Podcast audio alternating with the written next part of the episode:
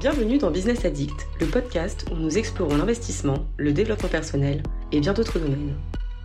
Je suis Caro. Et moi, c'est Marianne. Nous sommes toutes les deux des investisseuses curieuses et passionnées, au caractère et parcours bien différents. Ici, nous partagerons nos connaissances, nos expériences et celles de nos invités pour que vous sachiez par où commencer, mais aussi pour vous donner des pistes pour accélérer et vous épanouir dans vos projets. Rejoignez-nous pour des conseils inspirants, abonnez-vous et devenez un vrai business addict. Hello hello C'est Caro du podcast Business Addict.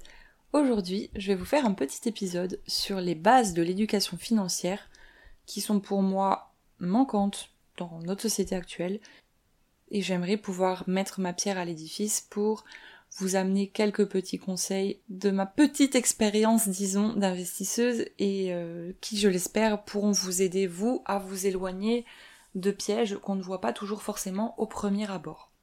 Les points qu'on va aborder aujourd'hui sont donc le budget, le suivi des dépenses, l'épargne, sa gestion des dettes, l'investissement de manière globale, la planification de sa retraite, les assurances, la fiscalité, l'éducation continue.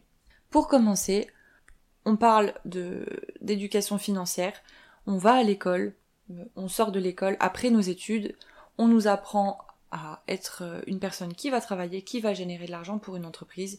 En revanche, ce qu'on va gagner nous, personne ne nous apprend à le gérer et je trouve que c'est bien dommage. Alors ce qu'il est important d'apprendre pour commencer, c'est établir un budget, suivre ses dépenses, savoir comment faire pour euh, protéger un petit peu son argent, comprendre où est-ce qu'il va et éviter les dépenses excessives tout en établissant des priorités financières. Donc tout ça, ça ne se fait pas du jour au lendemain et pour le faire, il existe pas mal d'outils.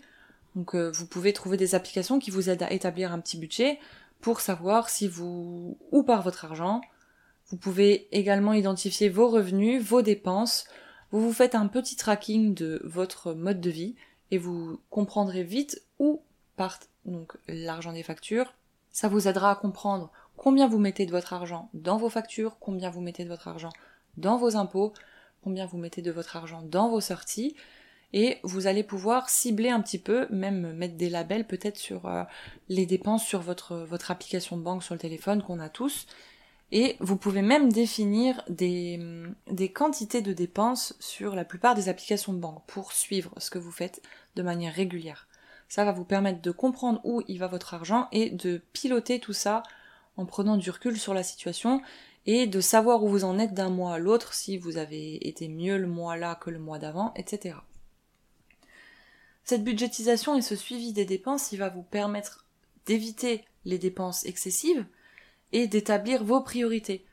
Ce qu'il faut savoir aussi, petit conseil rapidos, c'est quand vous recevez votre paye, ne vous dites pas ok cool, ça y est, jackpot, on va tout claquer ce mois-ci et à la fin on verra si je peux mettre de côté. Voyez la chose dans l'autre sens, mettez de côté d'abord un petit peu, pas forcément des gros montants, si vous arrivez à mettre, euh, je sais pas, 50, 100, 200 euros, vous mettez ça de côté, vous vivez ce que vous avez à vivre, ce que vous avez à faire, ce que vous souhaitez acheter, vous le faites, et à la fin du mois, s'il vous reste, vous pourrez même placer encore un petit peu. Mais d'épargner en premier, ça vous permet déjà de protéger une petite partie de vos sous. On parle d'épargne, maintenant, comprendre l'importance, pourquoi ça va vous être utile d'épargner. Premièrement, pour faire face aux imprévus et réaliser surtout des projets à long terme.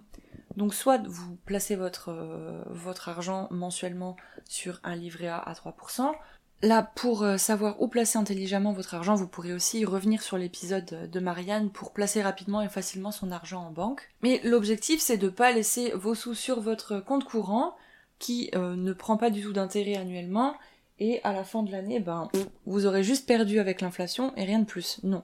Vous mettez au moins sur votre livret A à 3% ou sur votre LDDS ou euh, sur quelconque de vos plans que vous avez qui est safe, votre assurance vie, j'en sais rien, mais en tout cas vous mettez vos sous de côté sur un livret qui travaille. Donc vous mettez un petit peu de vos sous sur euh, le compte qui travaille comme vous le souhaitez. Attention, mettez de l'argent euh, en fonction de, ce que vous souhaitez faire, mettez de l'argent sur des comptes que vous pouvez avoir euh, en urgence si besoin. Ne mettez pas de l'argent sur un compte qui est bloqué pendant 10 ans, par exemple, si vous savez que à moyen ou court terme, vous aurez besoin d'un budget.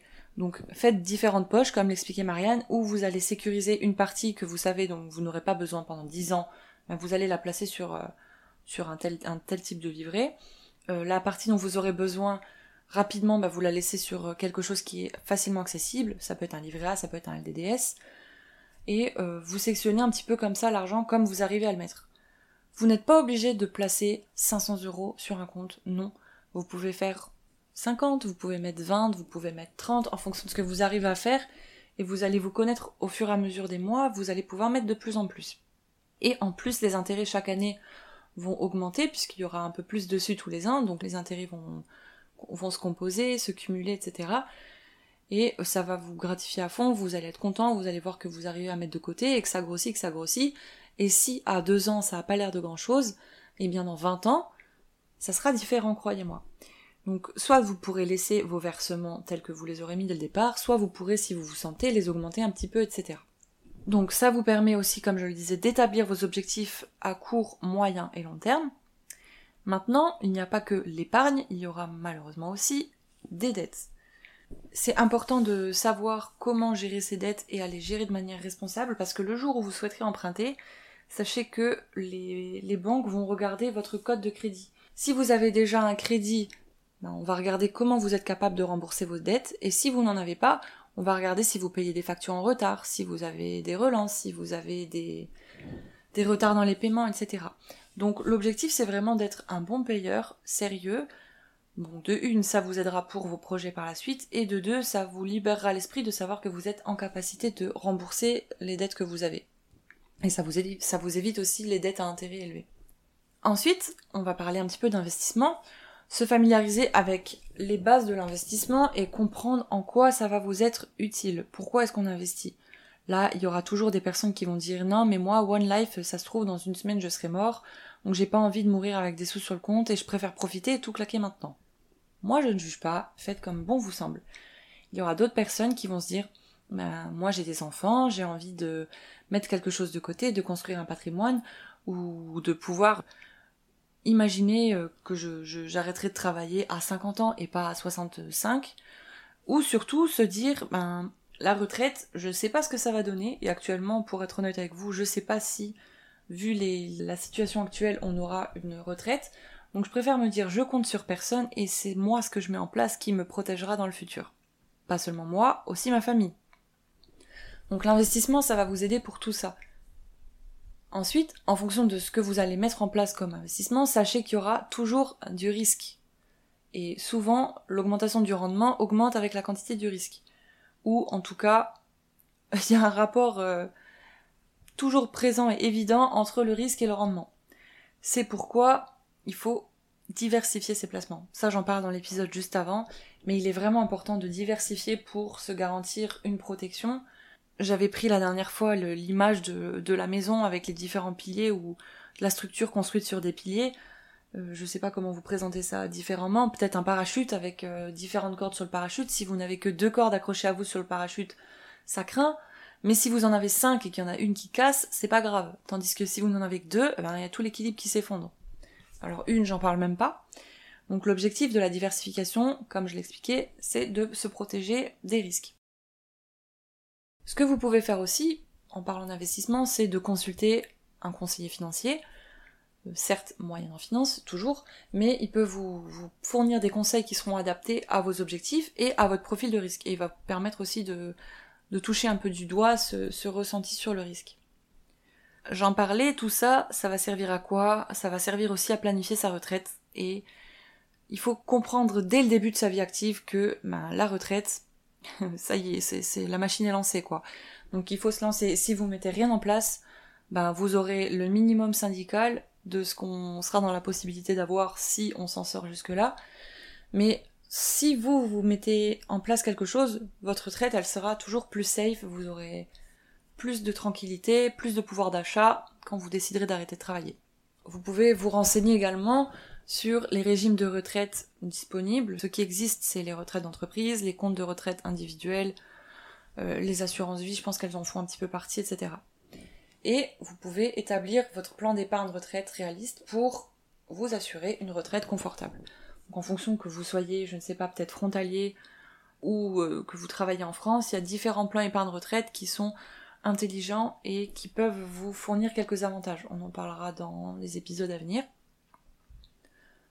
Ensuite, on peut parler des assurances et l'objectif c'est de comprendre les différents types d'assurances, santé, habitation, automobile, assurance vie, etc. Il faut évaluer ses besoins et souscrire à des polices qui sont cohérentes avec vos besoins. N'allez pas souscrire à une assurance qui va euh, vous fournir euh, full remboursement de, soins sur euh, des frais liés aux soucis de vue si vous n'avez jamais été diagnostiqué astigmate, hypermétrope ou vous n'avez jamais eu à porter de lunettes. Non, adaptez vos polices en fonction de vos besoins. Et surtout, surtout, et ça ça marche pour tout, comparez tout, tout, tout. Faites jouer la concurrence à chaque fois. Vous obtiendrez des meilleures couvertures, vous obtiendrez des meilleurs prix, et souvent, pour gagner des clients, les compagnies, que ce soit assurance, que ce soit les banques, que ce soit euh, un courtier, que ce soit euh, un forfait téléphonique, tout le monde a besoin d'obtenir des clients. Et les personnes, elles sont prêtes et elles prennent toujours en compte qu'il y a des gens, des, des clients qui vont négocier. Donc négocier, négocier, négocier, personne ne le fera pour vous et si vous ne demandez pas, c'est sûr que vous n'obtiendrez rien. Donc régulièrement, vous pouvez par exemple euh, contacter euh, votre assurance et euh, regarder s'il y a des optimisations que vous pouvez faire sur votre contrat, s'il n'y a pas quelque chose qu'on peut vous conseiller qui est mieux à faire.